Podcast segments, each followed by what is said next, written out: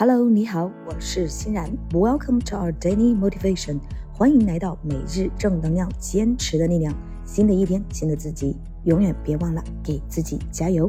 OK，今天的这句高能英语是我们在生活中、学习中、工作中常常会听到的一句励志英语，那就是 Today is not easy, tomorrow is more difficult, but the day after tomorrow will be wonderful. 今天不容易，明天还会更难，但是未来一定会很美好。OK，Today is not easy, tomorrow is more difficult, but the day after tomorrow will be wonderful. 好的，让我们把这句话分成三部分来记忆。首先，第一部分，Today is not easy. Today is not easy. 今天不容易。第二部分，Tomorrow is more difficult.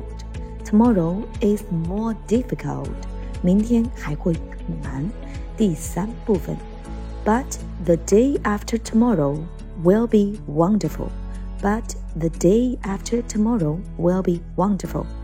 但是未来一定会很美好。好的，让我们把这句话联系起来，记忆三遍。首先，第一遍，Today is not easy.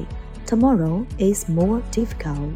But the day after tomorrow will be wonderful. 第二遍，Today is not easy. Tomorrow is more difficult.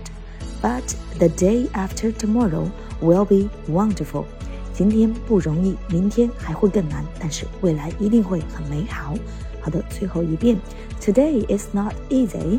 Tomorrow is more difficult. But the day after tomorrow will be wonderful.